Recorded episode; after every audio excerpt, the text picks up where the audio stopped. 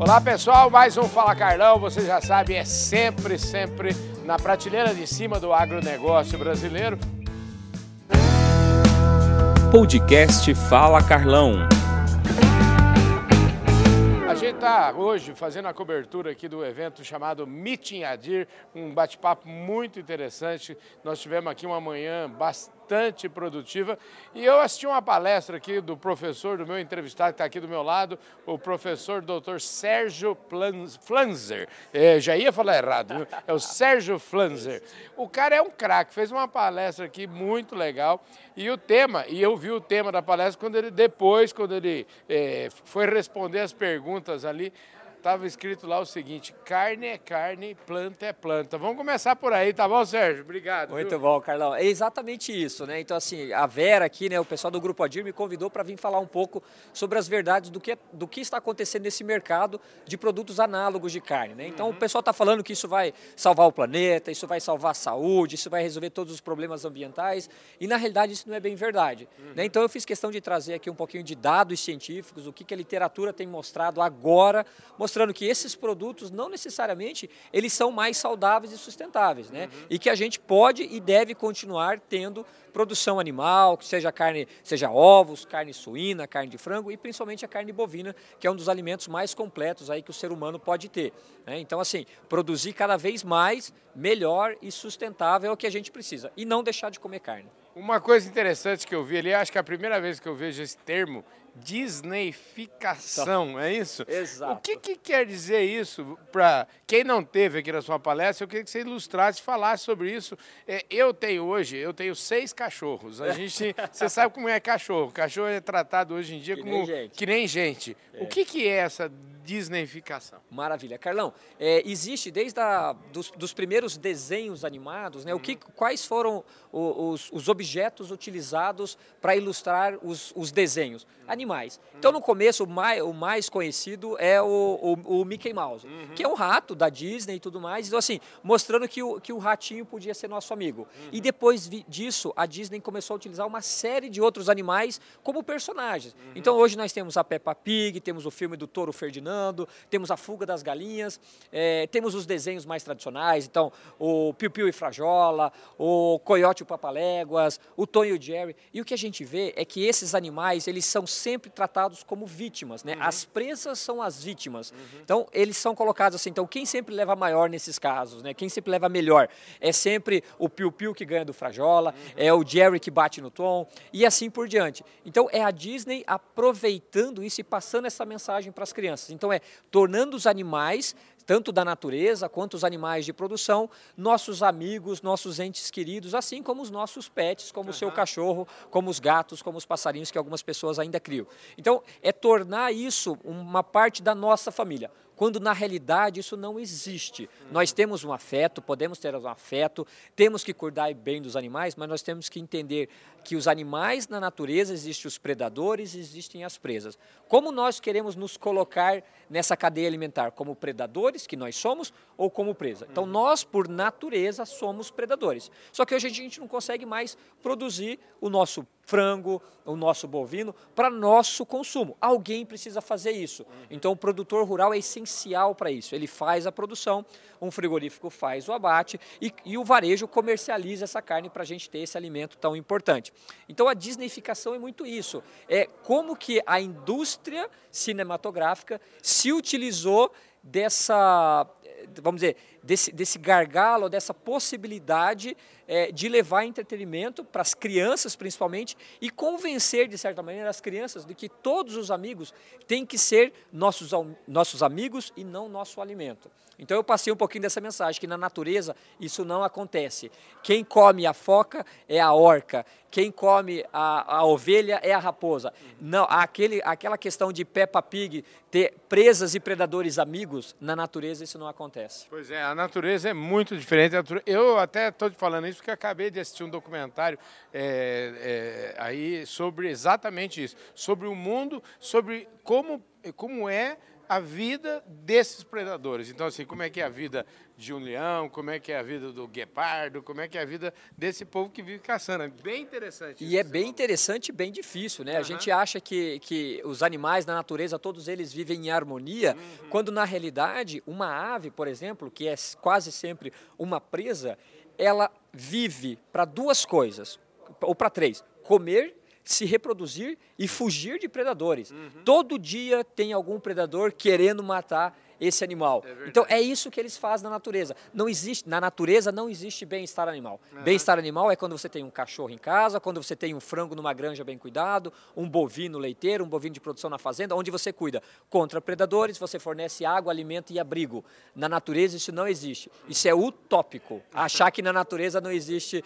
é, sofrimento. Ô professor, e você aí, feito esse preâmbulo, você vem e coloca quatro grandes pilares aí para começar a falar do tema da, da, da carne, da produção de carne é, precisamente. Ainda nessa transição, eu queria que você dê um exemplo interessante, que se o mundo começar a comer só carne bovina, a gente reduz o abate de muita... Como é que é? Como é que Existe drástica... reduz drasticamente, Carlão. Você tem uma ideia, né? existe algumas associações é, é, contra o consumo de carne uhum. é, que dizem, né, que tem alguns dados que 77 bilhões de animais são mortos por ano uhum. para animais terrestres são mortos por ano para alimentação humana, né? Uhum. E alimentação animal, como pets também, que você tem ainda os coprodutos dos bovinos.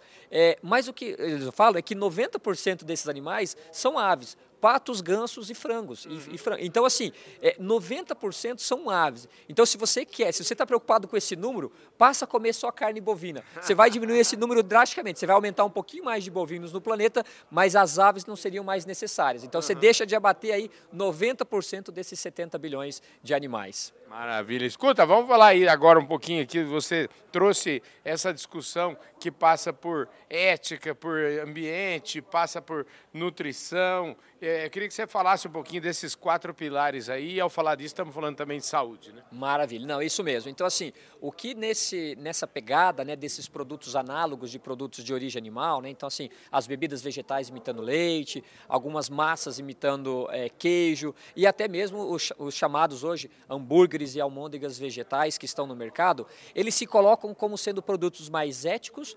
sustentáveis, nutritivos e saudáveis. Né? Então isso não é verdade nem um pouco. Né? Então assim, o que existiu foi falta de pesquisas num passado recente, mostrando que eles eram, não eram diferentes, e abriu-se uma brecha para oportunistas, vou colocar assim para vocês, dizendo que esses produtos eram mais éticos, saudáveis e sustentáveis e assim por diante. Hoje, novas pesquisas foram obrigadas a serem lançadas né, por cientistas para mostrar que isso não era verdade. Então, se você comparar uma carne de um animal produzido num sistema regenerativo, um sistema de integração lavoura-pecuária, em alguns casos com floresta, você tem recuperação de pastagem, fixação de carbono, que faz parte de um ciclo natural do metano é, e você não tem uma, uma. Você não joga mais dióxido de carbono na atmosfera, por exemplo, para aquecimento global. Diferente de uma indústria que pega, produz soja, só que essa soja ela tem que ser transformada numa indústria que demanda muita energia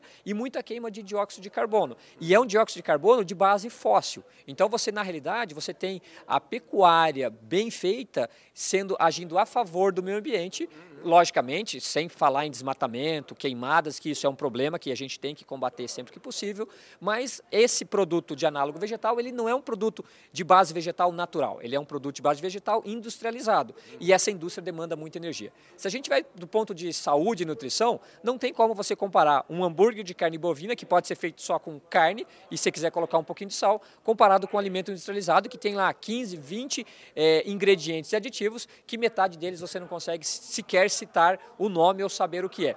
Então, falar que um alimento desse é mais saudável é também uma utopia para mim. E o outro caso em relação à nutrição, né? enquanto a carne, o leite e os ovos conseguem trazer para a nossa alimentação um alimento balanceado em proteína, em gorduras boas, em vitaminas e minerais, esses alimentos eles são incompletos e eles precisam ser suplementados. Então a pessoa que não quer comer carne não tem problema, não quer beber leite não tem problema, mas saiba que a sua dieta vai ser comprometida e você vai precisar cuidar muito mais daquilo que você ingere. E por último, a ética. Né? Então, falar que se você parar de comer carne, toda a produção de grãos é, pode ser destinada à alimentação humana e você vai resolver a fome no mundo, isso não existe. Só existe produção de grãos porque existe alguém comprando grão. Então, assim, se o pobre, se a, a questão da pobreza e da fome é uma questão de falta de dinheiro, não é produzindo alguma coisa que vai ser vendida que vai resolver isso. Né? Então, pobreza, é, é, fome é falta de recurso, é distribuição, é clima, é guerra e não falta de alimentos. Né? Então, assim, usar esses argumentos para convencer as pessoas a deixarem de comer carne, isso é errado e, e quase criminoso. Ô professor, deixa eu te falar aqui, você, a, gente já fez um resumo aí para o nosso público e a gente está num evento aqui do Adir e você fez uns trabalhos aqui com o Adir. Agora eu queria aterrizar um pouquinho a nossa conversa aqui, falando um pouquinho para a gente concluir aqui, falando um pouquinho do, de como você vê os resultados que a seleção Adir tem feito. Isso. Não, então, nós temos feito trabalho com eles aqui desde 2014. Uhum. É, são abates técnicos, onde eles selecionam alguns animais, filho, filhos de touros específicos. Esses animais são criados juntos e abatidos juntos. Então, a gente consegue avaliar a qualidade em relação a rendimento e qualidade das carcaças é, desses animais e a gente consegue fazer até mesmo uma comparação de touros, uhum. ou seja, fornecedores de genética. Então, a gente vê que tem touros que é, são que a sua prole, né, que os seus filhos, seus descendentes, são mais eficientes para rendimento de carcaça. Outros são mais eficientes para deposição de gordura.